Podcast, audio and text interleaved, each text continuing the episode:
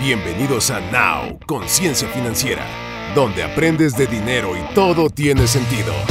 Con ustedes, Mariana, Eric y Marco.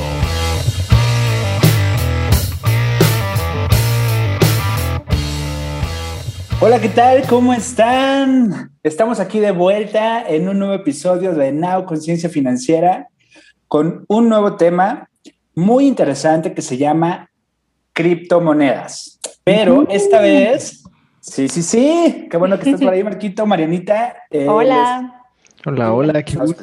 Sí, a ver, que tenemos acá a Marianita de este lado, del lado derecho tenemos a Marquito y por acá tenemos a un ingeniero en sistemas que se llama Oscar Núñez Valdés. Él es, como les dije, ingeniero en sistemas, está este, por la Universidad del Valle de Cuernavaca tiene 14 años de experiencia en la industria de tecnología de información. Eh, tiene una trayectoria en las principales compañías de telecomunicaciones, como nacionales, como internacionales, como ATT, Nokia, Easy Telecom, ¿no? Y en el tema de criptos, tiene ya también una trayectoria de 12 meses, un añito, apenas, recién este cumplidito, pero él ha desarrollado mucho, se ha metido demasiado en temas de minería, en tema de cripto, de trading, de muchas, muchas cosas que ahorita les vamos a platicar. Entonces tenemos a un experto en el tema. Eh, con ustedes, Oscar Gerardo, ¿cómo estás, amigo? Bien, bien, gracias. Gracias a ustedes. ¿Qué tal? ¿Cómo están? Un gusto de estar de invitado en su programa. Perfecto. Muy bien, pues bienvenido, Oscar. Qué Pero aparte, poderte conocer y aprender. Escucho que eres Oscar, Oscar Gerardo. ¿Qué prefieres, Oscar o Gerardo? Oscar, está bien. Ok, perfecto. Oscar Gerardo. Muy bien. Bueno, ¿les parece si empezamos con este tema tan, tan interesante y ahorita de tendencia? Claro. Sí, por favor.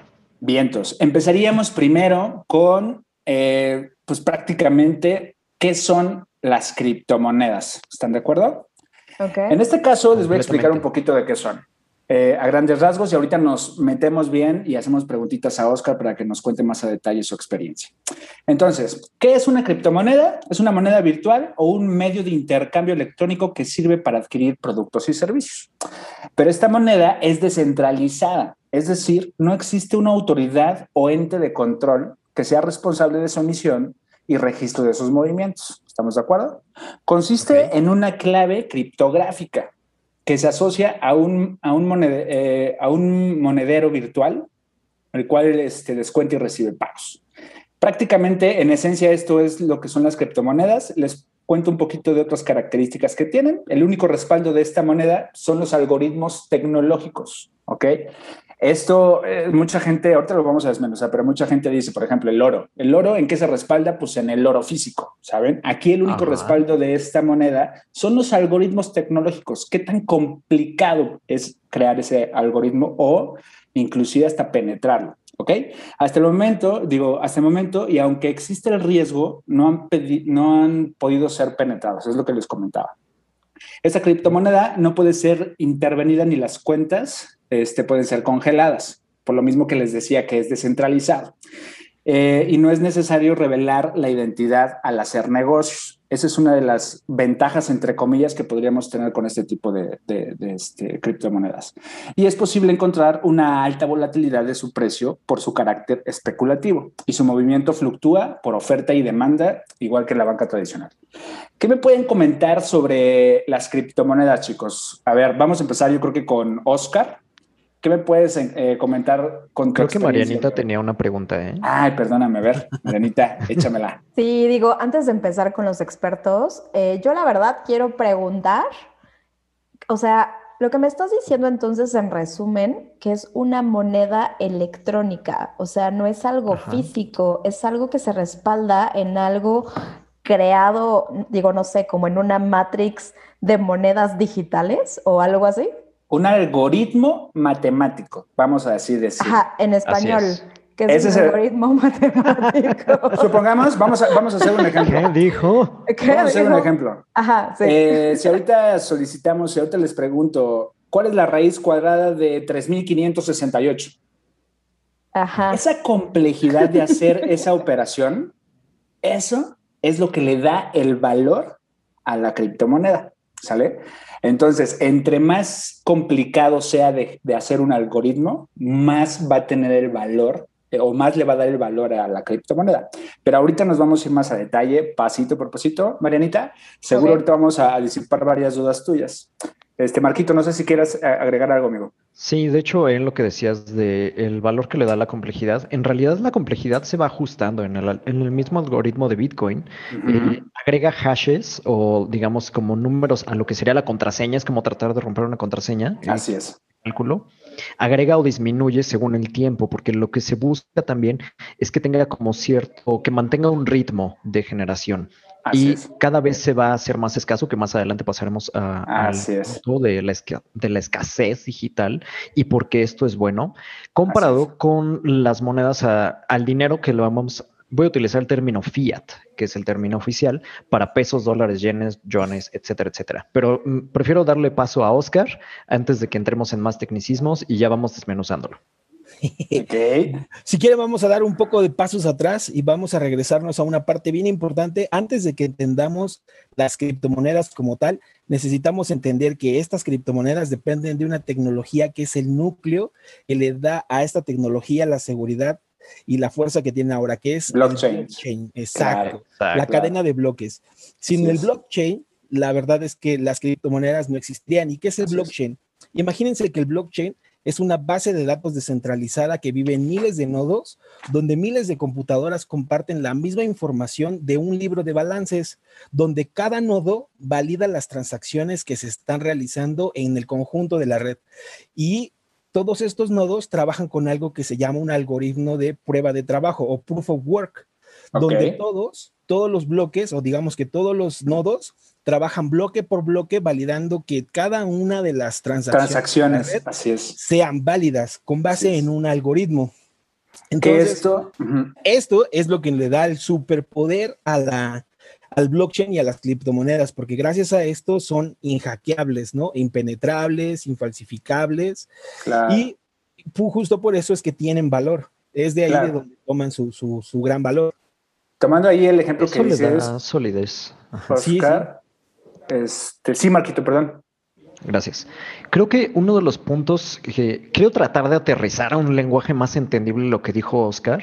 A ver. Y creo que, a ver, voy a ver si lo, lo puedo aterrizar. O sea, cuando hablas acerca de, eh, de, este de esta cadena de bloques, es como si, haz de cuenta, Eric, Mariana, Oscar y yo tuviéramos un, cada uno nuestro cuaderno de contabilidad y fuéramos apuntando. Entonces Mariana le dio esto a Eric y entonces todos decimos, ah, sí, Mariana le dio 10 pesos a Eric, entonces todos descontamos 10 pesos del balance de Mariana. Y luego Eric le dio 5 pesos a Oscar y entonces todos descontamos y ya que certificamos que todo es, eh, o digamos que las cuentas cuadran, entonces es cuando se dice, ok, si ya se hizo. O sea, validamos ah, la operación. se hace un consenso.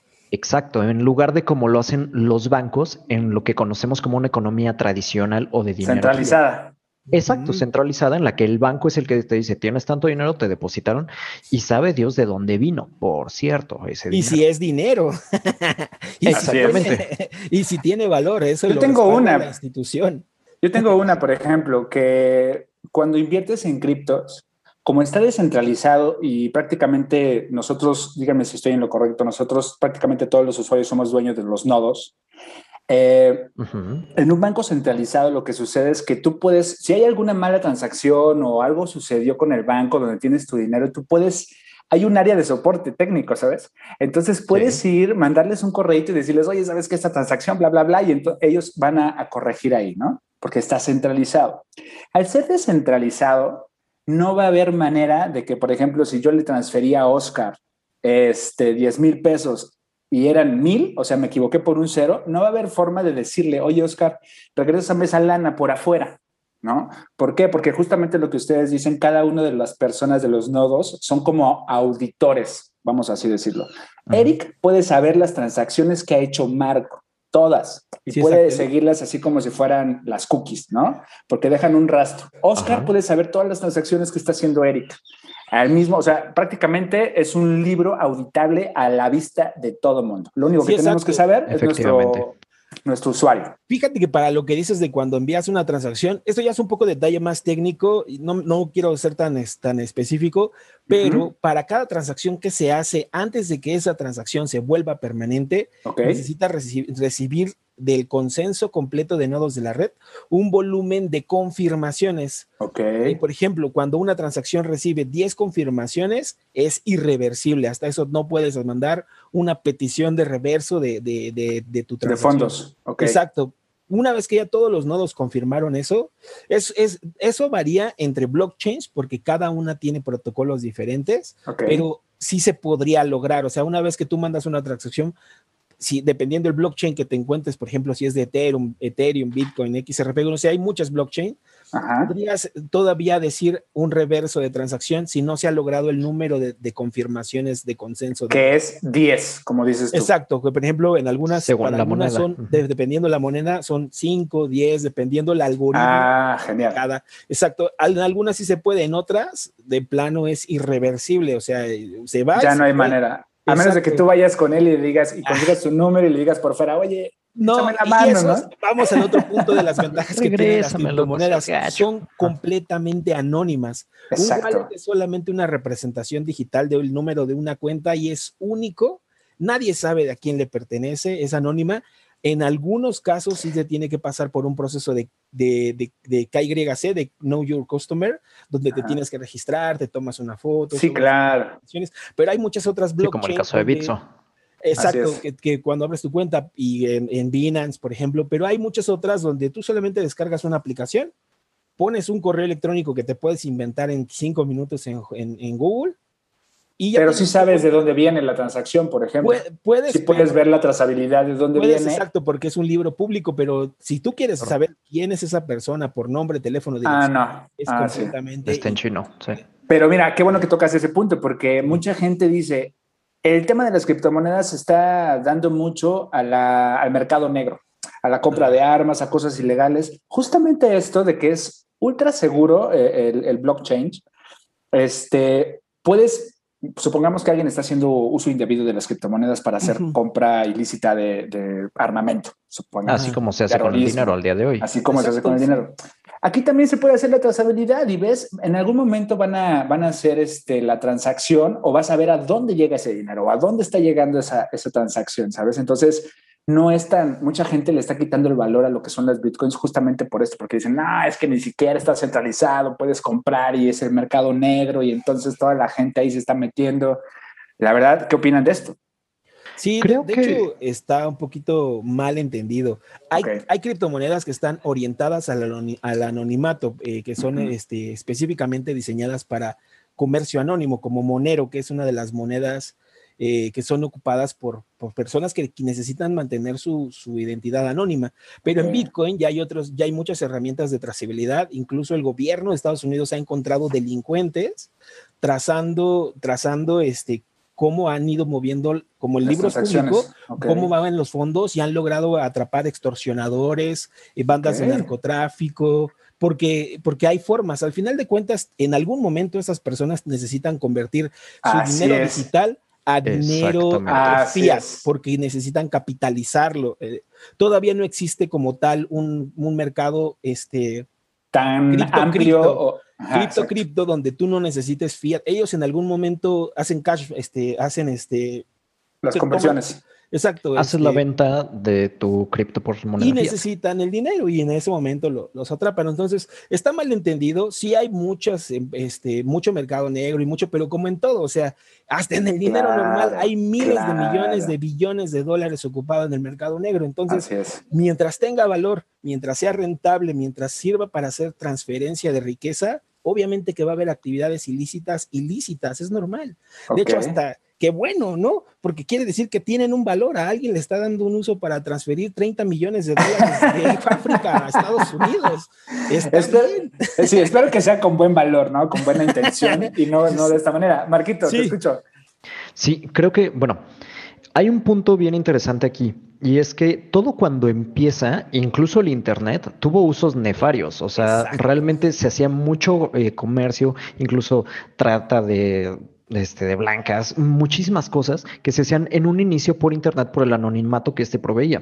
Lo mismo, es la misma imagen que se le buscó dar a las criptomonedas en un inicio, y si no, no exime el dinero o el criptodinero, le voy a llamar así, las criptomonedas, de este tipo de uso. Sin embargo, como cada vez es más, le voy a llamar mainstream o más de uso popular, entonces pues ya se van como corrigiendo ese tipo de hábitos y sobre todo lo que dices, ya no es tan imposible de rastrear. Ahora, Marianita lleva como 10 minutos con la mano levantada y quisiera saber cuál es su pregunta. Perdónanos, Marianita. Sí, sí o sea, veo que, se emocionan, entonces no los quiero cortar con tanta emoción de, ¿no? Pero, o sea, yo siendo una persona este, neófita en este asunto, la verdad es que anoté dos preguntas muy importantes. Y la primera es, eh, justo pensando que esto es un, dinero digital y o sea, que no se puede rastrear en ningún momento, o sea, ¿qué tan seguro No, sí se puede rastrear. Ahorita decían que no, o sea, que, que, no puedes saber. Hay algunas que no, pero hay algunas otras criptomonedas que sí. El, el mercado está muy, es, es, es, tan vasto, hay muchísimas criptomonedas que cada una tiene un caso de uso para cada cosa. Entonces, hay unas que son. Espérame, es que hay unas que son privadas. Exacto, están diseñadas para la privacidad. Blockchain privado. Ok. Eh, inclusive se puede adaptar para una empresa, una compañía, y ellos pueden ofrecer sus servicios y productos justo con el cambio de, de criptos. Pero qué tan seguro es. hasta cierto punto. Por seguro te refieres a que puedas perder tu dinero. Exacto. Eh, es muy improbable, o sea, a menos de que tú cometas un error por, de seguridad de tu lado, las puedes perder. O sea, digamos que el, eslabón más débil es el usuario. Pero de que ah, tú tu dinero, que tú compres monedas y que las guardes en una, en una, en una, en un wallet, y que te las roben, es un poco difícil. O sea, tú tendrías que haberle dado la clave a alguien por error para que te la robaran. Es como si fuera tu ah. usuario y contraseña de Facebook, ah. supongamos. Así es. Entonces, esas no se las das a nadie, son tus credenciales. Claro, es súper ultra complejo porque estamos hablando de un algoritmo, ¿sabes? Y creo que Facebook no es la buena referencia porque Facebook. No, no, no pero para entenderlo. Tiro por viaje se, clonan este, usuarios y Sí, chaparrita, pero para entender el concepto de cómo funciona lo que decía Oscar, usuarios y contraseñas, esas son tus llaves. Esas guárdalas como si fueran oro. ¿va? Ok. De hecho, voy a agregar un punto aquí para contestar tu pregunta, Marianita. Ok. Sí. Una criptomoneda, por ejemplo, Bitcoin, hay casos en los que tú los puedes, hay algo que se le llama almacenamiento fuera de la red y es que tú literalmente copias tu Bitcoin a una memoria USB y esa memoria USB la puedes guardar en una caja fuerte y es irrobable salvo que te roben tu memoria USB y tengan tus claves. O que se te pierdan las claves. exactamente. e incluso las puedes imprimir. Tú puedes imprimir el código de tu Bitcoin. se llama Paper Wallet. O sea, es como si tuvieras dinero electrónico. Ajá, y lo haces físico. tal y es un código. El que te dan en vez de que diga 100 pesos, es un código. Haz de cuenta que imprimes un QR Ajá. en una caja fuerte y ese QR lo escaneas con tu celular y te abre tu wallet. Y, tal cual. nadie que no tenga ese QR no lo puede abrir. Y con, la otra, la otra que, mencionaba Marquito, el cold storage es tú depositas todos tus, tus, bitcoins en una como USB. Por ejemplo, hay una marca que se llama Ledger, donde tú conectas el USB, eh, la sincronizas con tu, con tu, por ejemplo, el hot wallet de Binance, le das este guardar, ahí haces el withdraw de tus, de tus bitcoins, se almacenan vas y lo guardas en una caja fuerte y listo, eres impenetrable. Nadie te puede robar tus bitcoins porque están adentro de tu USB, en un cold storage, adentro de una caja fuerte, ¿no? Entonces, es, muy seguro, es muy seguro. Déjame hacer una aclaración de términos, aquí. Cold storage es cuando tú guardas tus bitcoins fuera de la red, en una computadora que no tenga acceso a ni siquiera internet o en una memoria USB. Eh, también mencionabas hacer del withdrawal, es decir, que tú de donde tienes en la nube tus, tus bitcoins, los bajas para hacer este movimiento a guardarlos de manera local. Exacto. Ok, y hay otro término que no entiendo bien, que ahorita mencionó Oscar, el fiat. O sea, yo pienso en un coche, pero ¿qué es eso? Ah, no, es fiat, es la moneda, la moneda, la moneda fiduciaria, la que es, es apoyada por la economía de un gobierno. Así es. Eso se refiere ah, fiat, ajá. Sí, o sea, por el, el Todas las divisas. El bruto, el, las reservas de oro, o sea, ¿cuánto dice un país que vale su moneda? Ok. Esa es la moneda fiduciaria. Sí, el fiat que es sujeta pesos, a otros, dólares. Exacto, que es sujeta a que el gobierno diga cuánto se infla, cuánto se devalúa, El valor no lo decides tú como ciudadano, sino lo decide el Banco Central en el caso de México. Central, la deuda que tenga ese país con, otros gobiernos, etcétera. Así es. Así es. Exacto. Eh, no sé si tengas otra pregunta, Marianita. Sí, regresando al punto de qué les da el valor. O sea, ah, Ese es un buen punto. A mí me gustaría que me dejaran contestarlo. Venga. Échalo. Yo tenía una respuesta, pero dale. Échale. Algo muy importante que sí, que algo que sí es muy importante que a considerar cuando tú vas a adquirir una criptomoneda y lo que le da el valor es la capacidad de mercado. Es decir, cuántas personas están invirtiendo su dinero en esa criptomoneda. Y algo muy importante que pocas personas lo ocupan porque muchos se dejan llevar por la especulación, que eso también le da valor, la especulación, pero hay algo más allá, que es el caso de uso. ¿Qué usos tiene esa moneda además de servir como reserva de valor? Te voy a dar un ejemplo bien claro. Por ejemplo, tenemos, vamos a agarrar dos ejemplos, las dos principales criptomonedas a, nivel capacidad de mercado y caso de uso. Tenemos Bitcoin y tenemos Ethereum. Ethereum. Bitcoin es una moneda, una criptomoneda que tiene su principal caso de uso que tiene ahorita es servir como reserva de valor. ¿Por qué? Porque, por ejemplo, por lo saturado que se encuentra ahorita la red, yo no puedo decir, oye, te voy a pagar por esa casa en Bitcoin porque la transacción probablemente llegue hasta mañana o pasado porque la red está muy saturada. Pero sin en cambio, yo digo, quiero guardar mis 3 millones de dólares en Bitcoin porque los voy a sacar dentro de un año, cuando valga más, sirve como reserva de valor porque es el nuevo oro digital. Ahora vamos a agarrar Ethereum. Ethereum agarró toda la reserva de valor de Bitcoin, pero le agregó algo bien importante que muchas personas desconocen, que son los smart contracts. Exacto. Dan la fuerza de Bitcoin como reserva de valor, pero más aparte le da la fuerza del poder de las finanzas, ¿sale?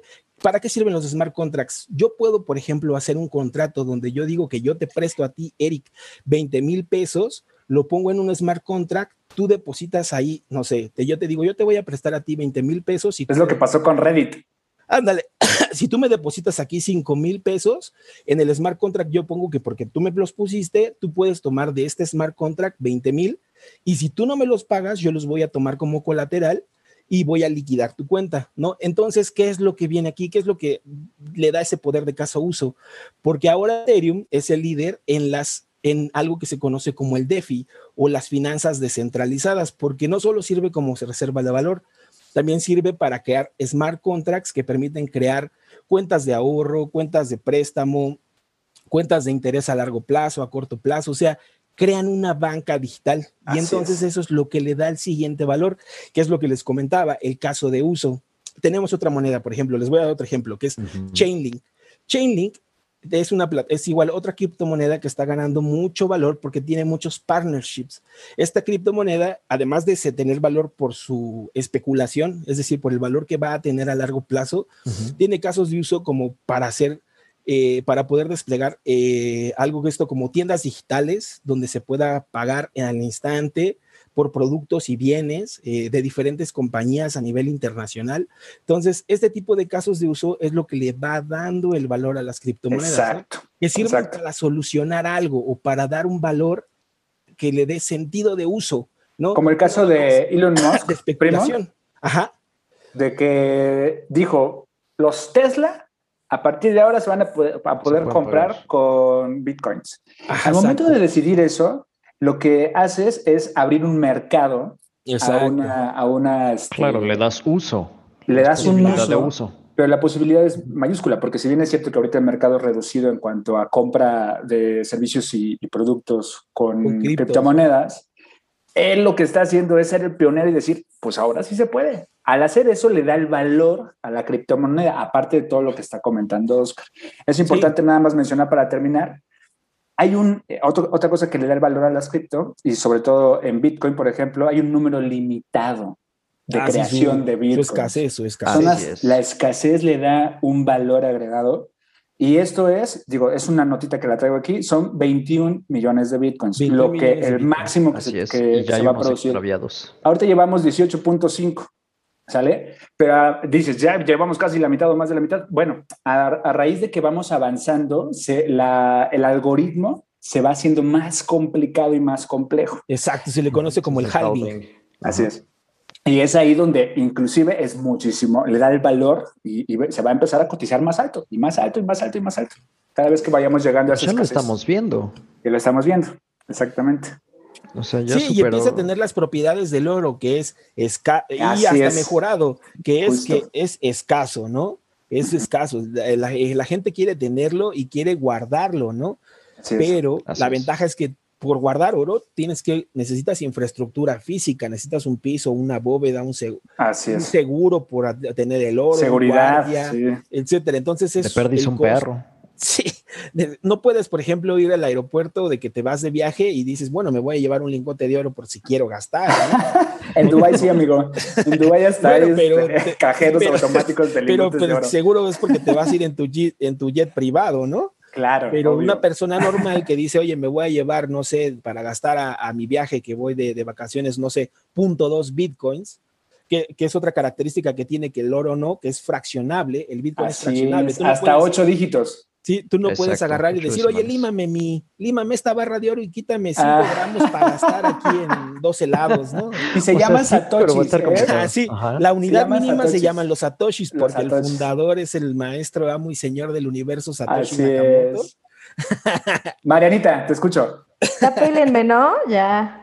Perdón, perdón. Este, a ver, regresando un poquito, a ver, ¿Y qué va a suceder en el momento en que se acaben esos 21 millones de bitcoins que hay disponibles? Pues mira, está presupuestado. Vamos a hacer Nada más déjame decirte un, dato. Sí, y no, paso la, se protege tu economía. Me paso la palabra con Marquito. Eh, nada, es que es rapidísimo. Hasta el 20.140 tienen presupuestado que se va a generar el último bitcoin. Imagínate cuánto nos hace falta. Y la complejidad que va a generarse para que en cierto momento va a ser súper difícil crear un bitcoin. Entonces, imagínate que está presupuestado para el 2140. Ahí te la pongo nomás. Así es. O sea, cada vez te voy a contestar de, con un poco de preámbulo. Cada vez es más difícil hacer un Bitcoin, como bien dijo Eric. Así como cada vez es más difícil sacar oro de la tierra. Porque cada vez hay menos, se está acabando y tienes que excavar más profundo. Es, Esa es la analogía más directa que hay para con los bitcoins. Ahora, yo te preguntaría en, a manera de respuesta, ¿qué es lo que va a acabar con, qué es lo que va a pasar cuando saquemos todo el oro que hay disponible en la tierra y todo esté en manos del hombre? Nada, mantiene su valor. Así es. O sea, el punto de esto, o sea, y lo que a mí me parece más importante de todo este podcast, de este programa, es que el dinero como lo conocemos al día de hoy, las monedas fiat, pesos, dólares, euros, yenes, llámale como quieras, es dinero que una institución centralizada, que son bancos privados, en el caso de los dólares es la Reserva Federal, ellos pueden decidir imprimir 6 trillones de dólares, y no estoy exagerando, por cuestiones de, este, de pandemia. ¿Y te genera inflación? Y te genera muchísima inflación. ¿Y qué es lo que hace? Que el un trillón de dólar que estaba circulando antes, entonces puede valer potencialmente una sexta parte de lo que valía, porque ya hay más en circulación. Es correcto. Porque lo tienes que dividir. el Bitcoin, sí, realmente el, efecto que estamos viendo con el Bitcoin no es que aumente su valor, sino que está manteniendo su poder adquisitivo. A lo mejor sí está en una ascendente muy exponencial en este momento, pero lo que va a suceder es que va a alcanzar un punto de equilibrio en el que tú digas, lo que yo compraba hace 10 años con un Bitcoin, al día de hoy lo sigo comprando con un Bitcoin. No así con las monedas, no así con el dinero fiat. Pongo un ejemplo. Mi papá en el 1993 se compró un coche deportivo que le costó 88 mil pesos. Al día de hoy, con 88 mil pesos, no te compras un coche deportivo de agencia, pero ni en drogas, pero sí 10 veces más caro. Con 880 mil pesos, 900 mil pesos, sí te compras un coche. Claro. El coche no aumentó 10 veces de valor, el dinero perdió 10 veces su poder adquisitivo. Lo que tú haces con el oro o con las criptomonedas es que mantienes tu poder adquisitivo porque no hay forma de generar más de la misma forma en que lo hay con el dinero fiat. Es decir, va a haber máximo 21 millones de bitcoins y se acabó. Entonces ahí congelas la inflación. Pero si hablamos de pesos, tú puedes seguir imprimiendo pesos, dólares o lo que tú quieras por el resto de la vida. Y, de esa, y si tú lo comparas con los sueldos y con la manera en la que la mayoría de la gente genera sus ingresos, entonces lo que estás haciendo en realidad es robarle a la gente su poder productivo, porque tú le sigues pagando lo mismo a la gente en pesos, pero esos pesos cada vez valen menos. Así es. No sé si contesté bien tu pregunta, Mariana. Sí, sí, sí, sí. Sí, lo entendí mejor. Oscar. Hay un punto que en el, en el justo que tratando de qué les da el valor, que ese tema no lo abordamos, es cuán rentable es formar parte de los nodos que validan las transacciones, a lo que se le conoce como minería. Exacto. Eso también es muy rentable y eso también le da su valor porque hay mucha gente interesada en formar parte de la red de validadores y minan las monedas como tal. Algo que no abordamos es que para poder generar un Bitcoin la red completa lo tiene que validar y todos los nodos al hacer el consenso, eso genera algo que se le llama un reward o digamos que es tu recompensa por haber prestado tu poder de cómputo para validar una transacción. Y a todos en la red se les da una pequeña cantidad por bloque validado, ¿no? Entonces, como vale tanto o va ganando tanto valor, todo el mundo quiere validar transacciones porque le van a pagar. Es como literalmente haciendo la analogía de minar oro, es como estar ahí dándole duro con el pico digital, validando transacciones, porque por cada transacción validada vas a recibir un poco de, un poco de esa moneda. Ahora, justo como decían, es cada vez tan complicado que cada vez se necesitan mejores equipos de cómputo Así es. y cuestan carísimos. Eh, es a lo que voy. pues inviértele, inviértele. Y consumen electricidad. Es que espérame, compadre, vámonos, vámonos para atrás. Ahorita hablaste de un término de minería. Sí. Está bien interesante, pero ¿qué se necesita? ¿Qué es minar bitcoins? ¿De qué me estás hablando, compadre? A ver, ah, si me lo puedes decir, a ver, ¿tienes que comprar o tienes más o menos a grandes rasgos? A grandes rasgos, ¿quieren? Ah, ¿Puedo tomar esa pregunta? Claro, Para poder minar Bitcoin, lo que necesitas es hardware. Necesitas un dispositivo electrónico que se encargue de hacer la validación algorítmica de cada una de las transacciones, que si lo vamos a resumir es genera lo que va a ser tu hardware, es generar miles de millones de números aleatorios hasta que uno coincida con el número de, eh, asignado a ese bloque para darlo como válido.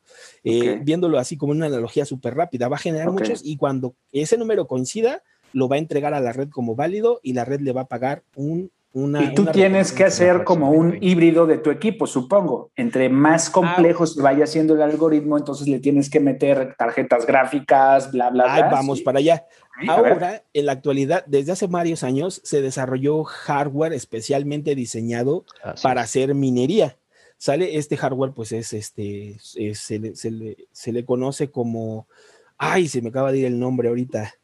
Bueno, son mineros especiales. Eso es hardware diseñado a la medida pero también se puede hacer con tarjetas gráficas. Anteriormente se hacía con tarjetas gráficas NVIDIA, con, GPU se le conoce, pero ahora la complejidad es tan alta que ya no es rentable. O sea, si una tarjeta gráfica de buena calidad cuesta 30 mil pesos, pero si tú minando vas a recibir a, lo largo de un año 5 mil pesos, pues no, ya no es rentable. Ya no es un minero especializado que es software, es hardware, perdón, hecho a la medida con el, ¿Y carísimo, amigo? Con el algoritmo ya insertado, exacto, carísimo. Y además, solamente cada vez que pasa el halving, que es el aumento de complejidad, ese hardware queda obsoleto. obsoleto. Es cada tres años. Ya no sirve. Entonces, y además hay tantos mineros, tanta gente interesada.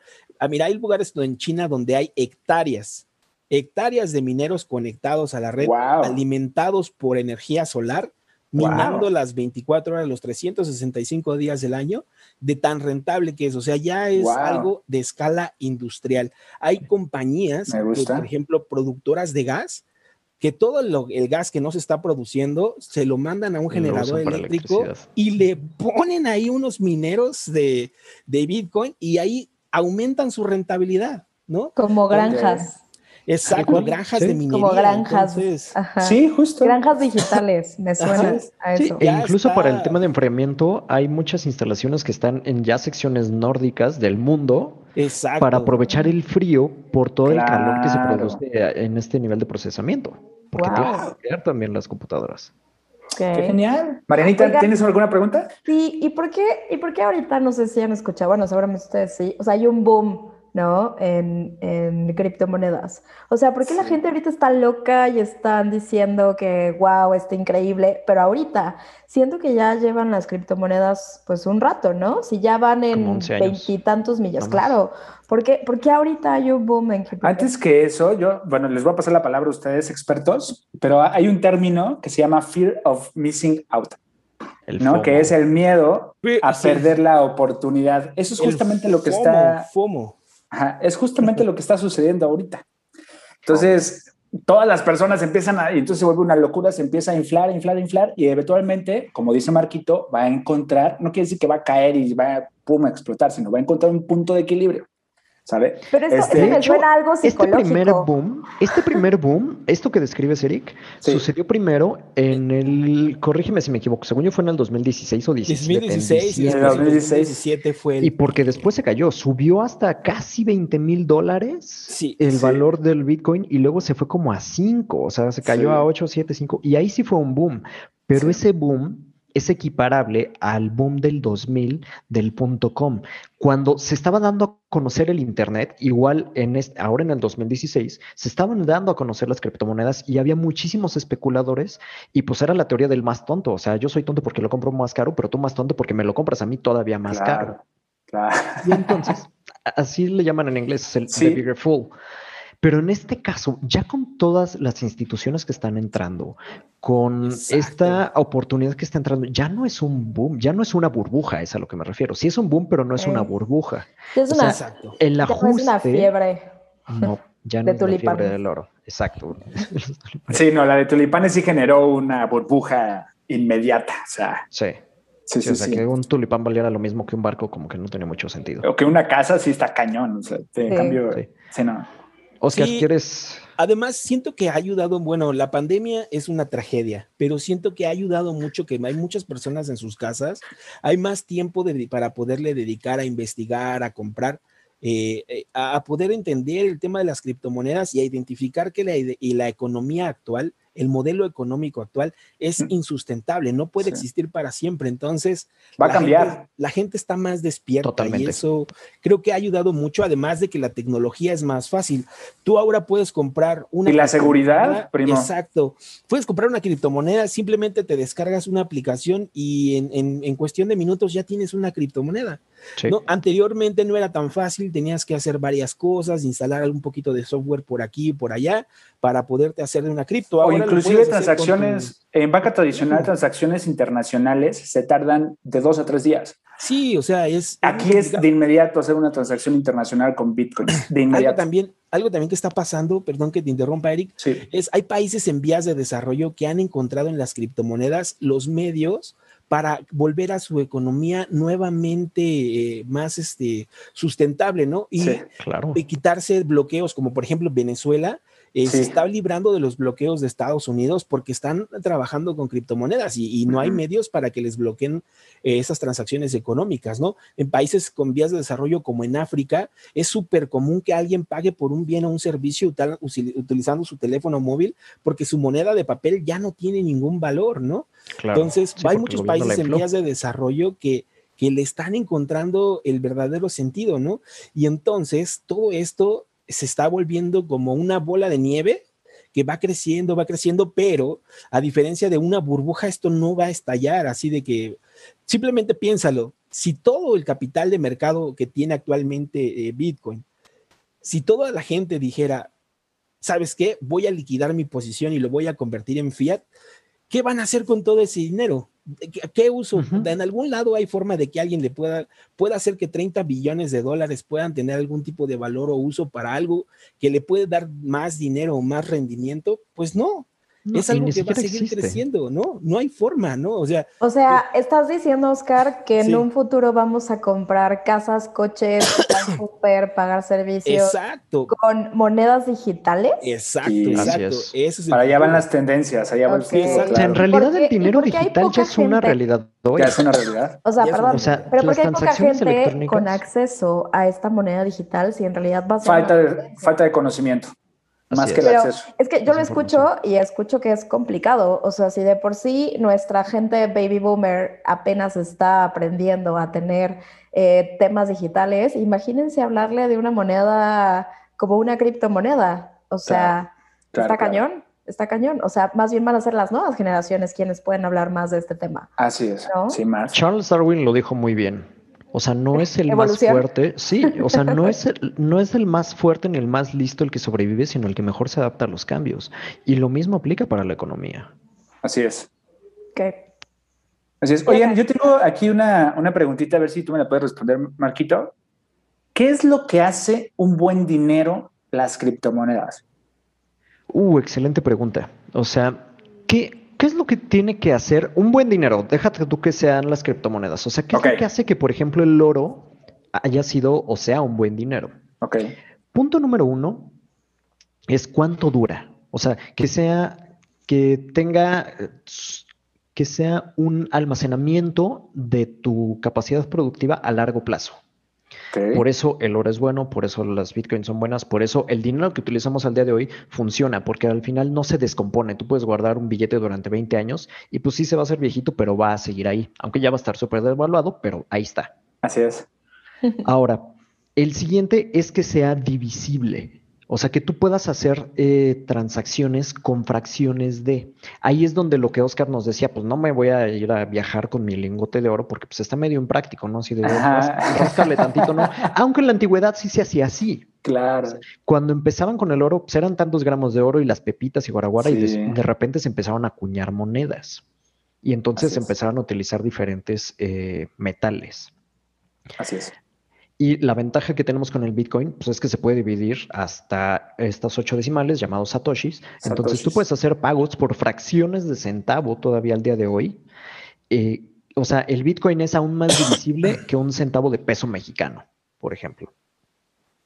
Y eh, también la portabilidad, o sea, que sea portable. Y de hecho en esto el Bitcoin tiene una gran ventaja sobre el oro. Si tú te subes a un avión y tienes tu wallet digital, Tú puedes llevar 10 millones o 20 millones de dólares si te da la gana en Bitcoin. A donde quieras. Y a donde te da la gana.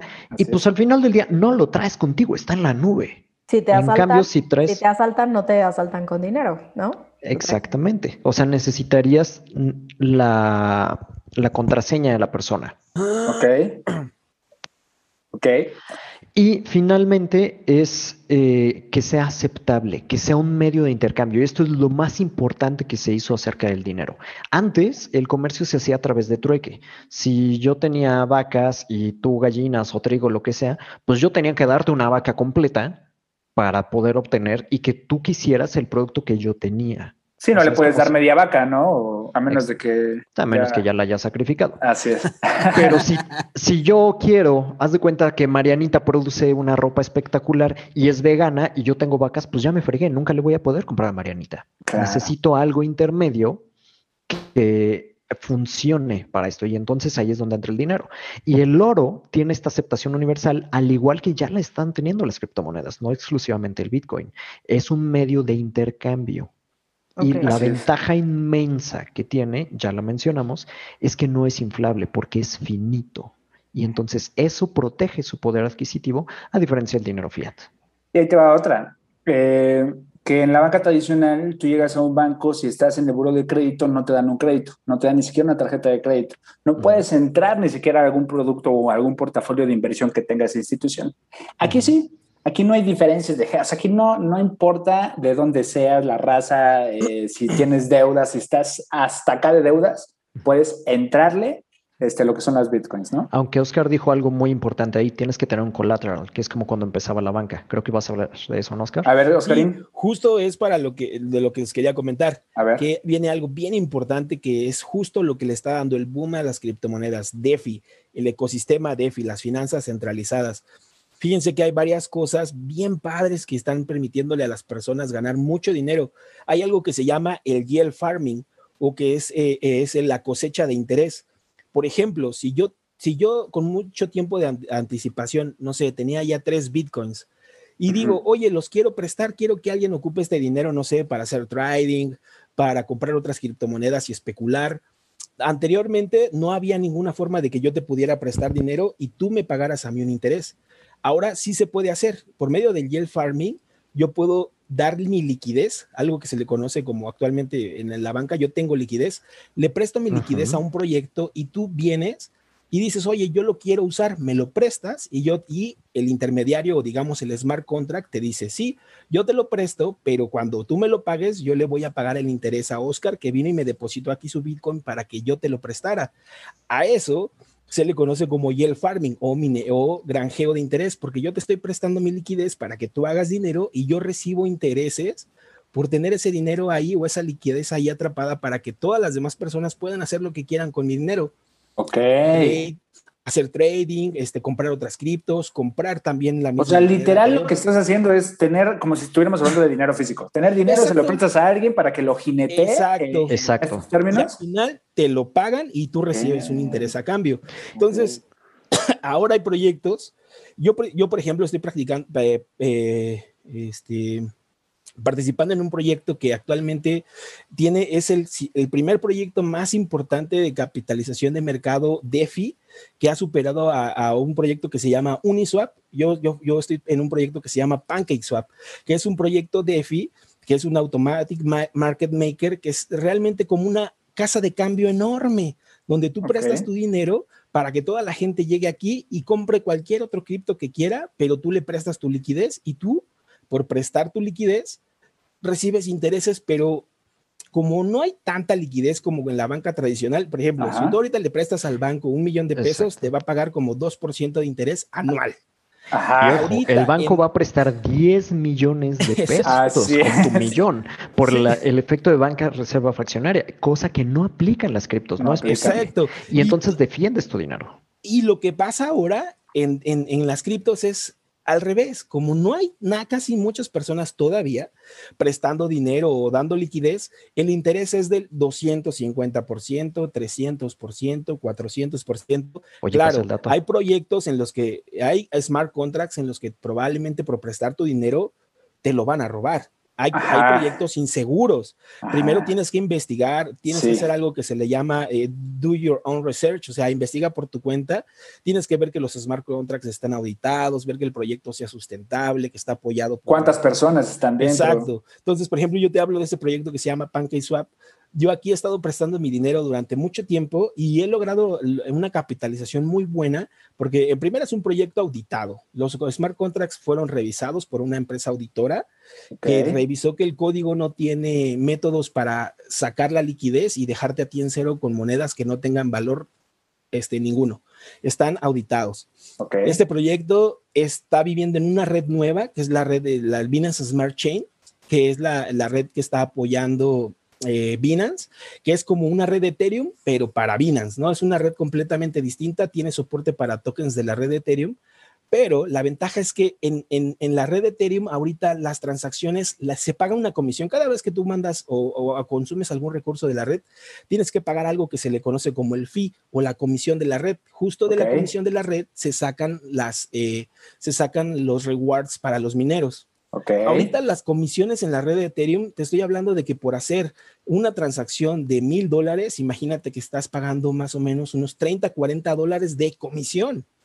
¿no? Entonces, es, algo muy grande de comisión. Pero en la red Binance Smart Chain, por, por hacer una transacción de mil dólares, pagas 0.02 centavos de dólar. Nada, sí, claro. Entonces, está mucho mejor, es una red más sustentable, eh, eh, eh, todavía hay proyectos muy nuevos en los que se puede sacar un yield farming, un interés en yield farming extraordinario, absorbitante. O sea, hacer un 300% anual es de locos, ¿no? Ni claro, Entonces, eso es el tipo de proyectos en los que vale la pena ahorita invertir. Ya no nada más comprar criptos por comprar criptos como reserva de valor, sino buscarle un uso por medio de el yield farming, por medio del staking, por medio de prestar tu dinero para que tu liquidez se vuelva en algo eh, sustentable, ¿no? Que te dé a ti sí, por supuesto. la libertad genera un nuevo sistema fiscal, o bueno, no fiscal, sino económico alrededor de esto.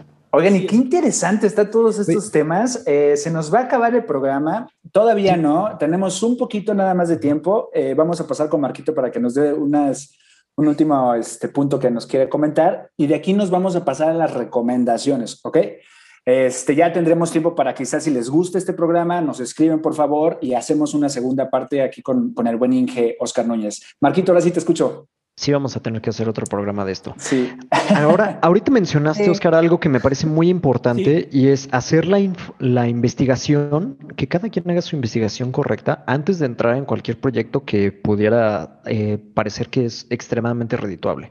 Porque si bien sí los hay, hay muchos proyectos, y yo fui víctima de más de uno, por bruto, de los disque MLMs o disque empresas de network marketing que dicen, no, sí, nosotros tenemos bots que se la pasan haciendo trading ahora, ahora con las criptos y que te dicen, tú nada más entrale con 10 mil pesos y te vamos a pagar ta, ta, ta, y te prometen duplicarte tu dinero en, no sé, en algunos meses o cuestiones así. De verdad, estos son lo que se llama esquemas Ponzi. Exacto. En las que están nutriendo a la gente o le están pagando a la gente que entró antes con el dinero de la gente que entra después y no hay ni siquiera tal bot o a lo mejor sí, o a lo mejor los bitcoins o lo que hacen para evitar el tema de lo que es el fisco, te dicen, ah, sí, mira, abres tu monedero, compras bitcoins y entonces me los depositas aquí y nosotros te vamos a ir depositando y lo, en el mejor de los casos lo hacen una o dos veces y ya. como a la flor de la abundancia. Tal cual. Exacto. Tal cual, pero en criptos. Entonces, una recomendación es, gente, por favor, tengan muchísimo cuidado quienes nos estén escuchando con cuando les hagan alguna promesa de este tipo de, sí, nosotros tenemos un bot y entonces esta empresa y, o sea, si te dan una ganancia fija garantizada y te dicen, y si invitas a más personas a que hagan esto, Ponzi. Adiós. Ponzi. O sea, de verdad. adiós a tu dinero. Sí, Dino, y cuéntale a quien más confianza le tengas. Excelente. hay, muchos, hay muchos proyectos. El término, el término que se ocupa en, el, tema cripto es rug pull o jalarte la, alfombra, ¿no?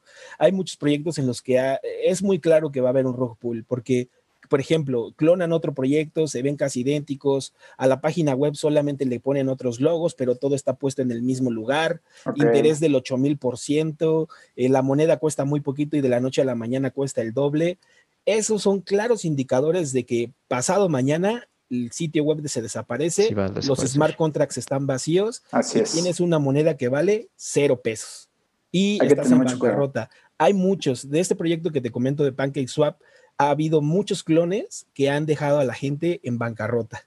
Porque se roban el dinero. Tú depositas, confías que es un proyecto que se, se ve más o menos igual, piensas que es lo mismo, pero de repente un día amaneces y tu dinero. Ya no hay nada. Y tu moneda vale cero porque ya no hay liquidez. Claro. La liquidez Marianita. Oigan, ¿y qué onda con el tema fiscal? Porque pues entiendo que esta es una moneda electrónica, pero ¿qué onda con el tema fiscal? Yo estoy ahorita justamente en eso. A ver. Venga, Oscar. Yo no sé nada. Ok. El que me busque, es más, ahí se ven. No, fíjate que lo manejan como si tú compraras acciones. O sea, como si tú tuvieras un activo y le llaman eh, compras y ventas en corto y ganancia de capital. Cuando tú compras una criptomoneda, lo puedes comprar en pesos o en dólares o en lo que tú quieras y después la vendes. Mientras tú mantengas tu criptomoneda, puede subir de valor infinitamente y hasta que no lo vuelvas a convertir en tu moneda nacional, en dinero fiat, no necesitas reportar ganancias porque aún no las tienes, porque hoy puede valer muchísimo, pero mañana se cae al piso. Entonces ahí lo que estarías reportando sería una pérdida. Sin embargo, en el momento que tú compraste eh, tu cripto, voy a hablar bitcoins, lo compraste cuando valía 20 mil pesos, hace cuatro años. Y ahora lo estás vendiendo en un millón cien mil pesos, pues tienes una ganancia de capital considerable. Entonces, en el momento que tú conviertes eso a pesos, porque estamos en México, tú declaras esa ganancia como ganancia de capital y pagas los impuestos correspondientes. ¿Y, es, y se, se toma en cuenta como si fuera renta variable? No sé exactamente como si fuera renta variable porque no o sea, no es algo que esté generándote una tasa de interés, solamente se apreció el bien. O sea, es como si tú hubieras comprado acciones sin que nunca hubieras recibido eh, reparto de utilidades de dicha empresa. Es más bien como si hubieras comprado un terreno o una propiedad o un algo que vale más, bueno, o sea, que aumentó su valor y entonces pues ya, o sea, cuando tú lo vendes, vendes, haces tu balance de, ganancias o pérdidas. Yo, yo lo que hice fue, ahora que hice mi declaración, lo que, lo que pasó, lo que sucedió es que superé la cantidad de, dinero que debes de tener en montos de depósitos eh, no declarables, ¿no? Son los 600 mil pesos. Cuando superas ese monto, estás obligado a hacer la declaración. Y el, impuesto que tuve que pagar fue el impuesto sobre la renta por los eh, ingresos no... 10% sobre rendimientos. Exacto. Y el, este, venía por concepto de, este, ¿cómo se llama esto? Eh, ah, asimilables. Ah, ingresos no deducibles, ¿no? Que no, no tienes forma de, deducirlo porque solamente recibiste depósitos en efectivo y no son deducibles, entonces solamente me tocó pagar ese impuesto, ¿no? Ok, por ahí sí hay No es tanto, no es tanto, es el no 10%. Es tanto, no es tanto, no es tanto este, comparado a lo que podría ser. Espero que no vaya a ser más. Por ahí si hay algún fiscalista, por favor, échenos sus comentarios y si estamos en lo incorrecto, corríjanos, por favor. Chicos, vamos a, es importante ver, en tema nada más de impuestos, creo que es importante verlo no, no de una manera de satanizar los impuestos, porque al final del día es algo que tenemos que pagar, no, es, no es algo evitable, sino o sea, verlo por el otro lado, así de, oye, pues si tuve 600 mil pesos de ganancia, qué bueno que tuve 600 mil pesos de ganancia, pues ya pago lo correspondiente a impuestos. A no tener nada. Así es. Así de, ay, me, libro de pagar impuestos porque no gané nada, pues la verdad, prefiero tener que pagar impuestos. Hay algunos. Y gastarme mi dinero libremente, mano. Sí, exacto.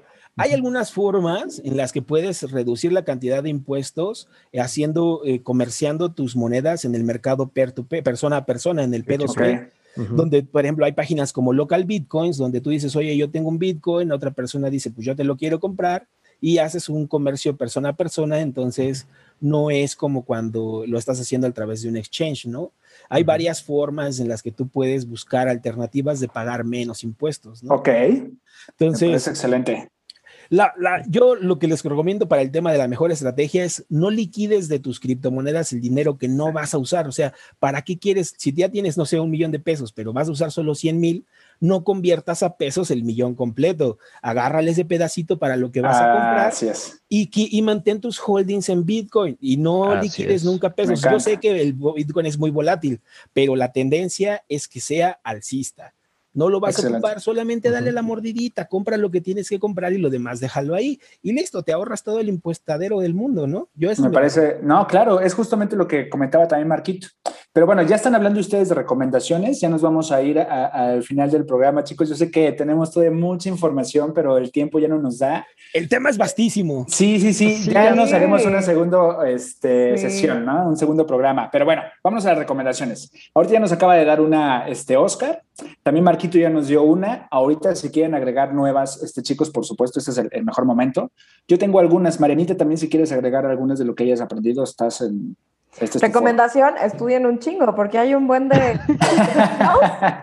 y, o sea, yo quiero, hacer, yo quiero hacer una cartita con un glosario de términos, porque de verdad, de escucharlos, o sea, creo que una recomendación sería saber qué términos son y qué, o sea, cómo funciona cada uno, ¿no? Porque de escucharlos, de pronto se hablan de que el holding, que el fiat, ¿no? Es como, a ver, primero entender eso y ya después meterme al mundo de... Sí, y estudiarlo tú, porque creo que es un mundo nuevo, ¿no? Sale. Sí, el podcast nada más es para abrirte los ojos no para darte una maestría en... ah, claro, por supuesto. Entonces, yo tengo aquí algunas y de aquí nos vamos, ¿va?